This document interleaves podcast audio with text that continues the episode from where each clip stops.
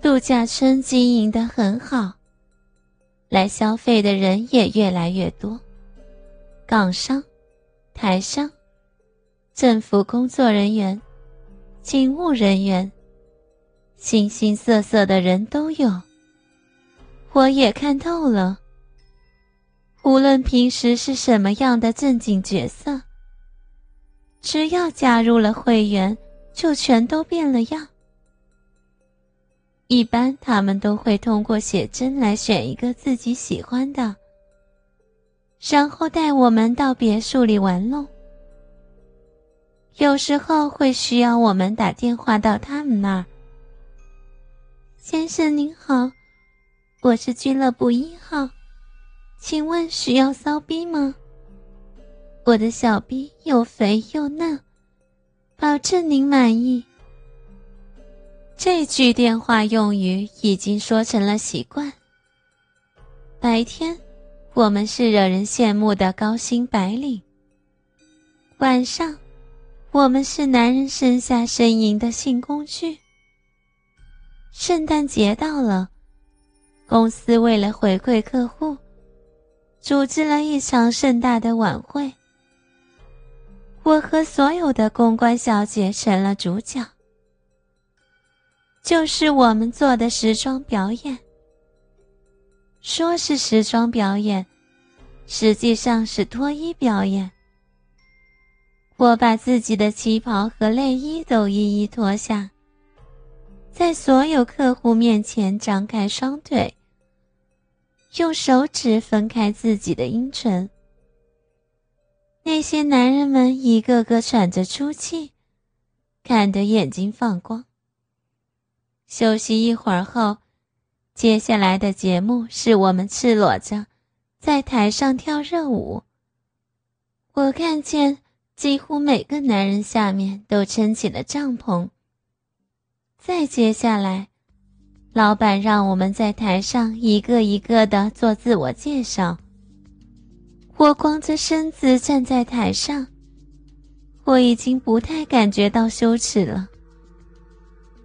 我说道：“各位尊贵的会员，你们好，我是俱乐部一号。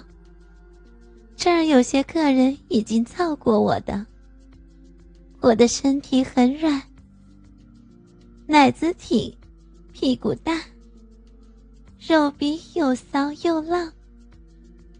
我喜欢趴着让人从后面造我，用粗大的鸡巴。”在我的逼里抽插，我就会流很多很多的水。我希望以后能够为更多的客人服务。谢谢。接下来，其他的姐妹一个个都做了自我介绍。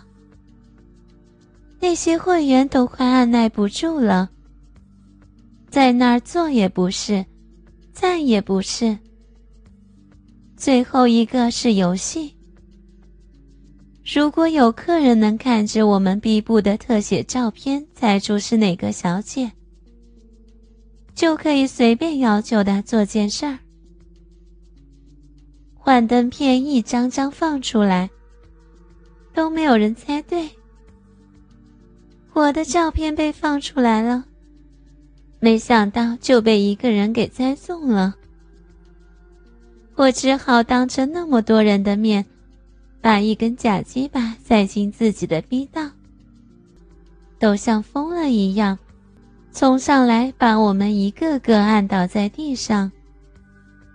我身上同时有三个男人在发泄，嘴巴里、逼道里、乳沟里各有一根在肆意的抽插。一轮完了，又是一轮。整个大厅里一片银声浪语。迷离的灯光下，我索性的放开自己，让他们都释放的尽兴。等客人们一个个满意的离开，我们每个都已经是金屋满身。老板给我们每个人丢了个红包，我拿起红包。艰难地爬起来找自己的衣服。我们就这样穿上衣服是高傲的白领女郎，脱下衣服是低贱的妓女，任男人淫辱，用身体取悦男人的羁绊。这就是我的命。可我没想到，我会爱上其他人。搬新家后的我，认识了楼上的研究生。那一天，我打电话给研究生，说是要重新调整家具的摆设，请他来帮我搬柜子。嗯，谢谢你啊，我没有男朋友，要做这些出众的工作，实在是没有办法。哦，姐，你太客气了，这点小事儿，我很乐意帮忙。我穿着一件小背心和短裤，陪着他把书柜上的书一一搬下来放在地上，然后两人合力搬动柜子，接着又重新把书放回去。整个忙完后，我和他都汗湿了一大片。我在他的面前伸了个懒腰，湿透的背心紧贴着肌肤。鸡突的乳头变得特别明显，让我面前这个研究生男孩都看傻了。嗯，终于忙完了，你全身都湿了耶，要不要冲个澡？哦，好啊，啊，姐，要一起洗吗？我去拿浴巾给你。看着他愣得两眼发直的傻样。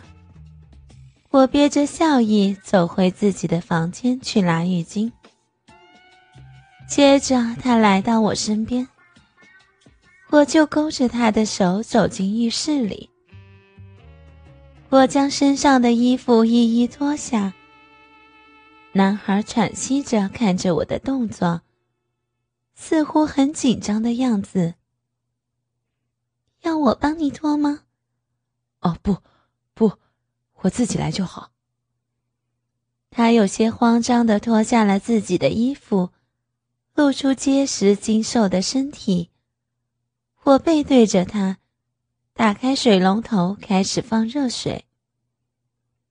接着，男孩从背后抱住了我，直接张开大手搓揉着我的奶子。我享受着他的爱抚。我们什么话都没有说，着迷的接吻着。他的手指插入了我的两腿之间，小臂溢出的饮水沾满了他的手指。男孩兴奋的大口喘着气，将我整个人抱起来放在洗手台上，接着分开了我的大腿，用大鸡巴插入了我的小臂。我发出了畅快的呻吟，紧搂着他，吟叫着。我知道，以我的身份，跟他不可能会有结果，就让我沉沦这一回吧。